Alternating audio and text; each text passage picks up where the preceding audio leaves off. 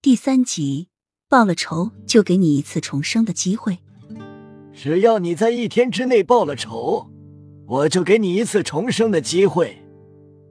空洞的声音再次响起，那一个重生报仇说的轻而浅，却有着不可抗拒的诱惑。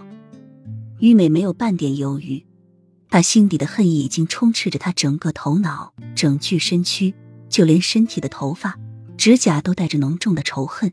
只要能复仇杀了他们，就是下十八层地狱，他也甘心。再次醒来，他已然变成了另外一个人，背着双肩包，笑裙飘飘，披散的柔发上面可爱的夹着一个草莓发夹。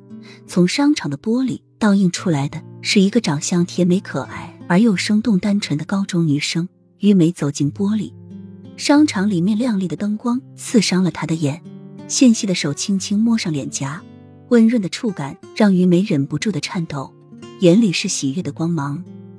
他重生了，灵魂附在了一个高中生的身上，他可以复仇了。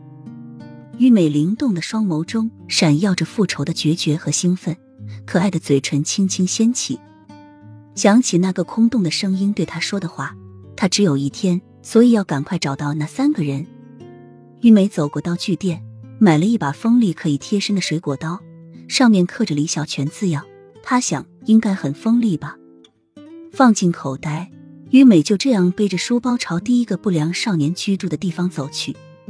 按响门铃，门开了，扑鼻的烟味席卷而来。于美秀美的眉梢动了动，开门的正是那个不良少年，猛地抽出水果刀就朝门里还毫无预兆的人身上刺去。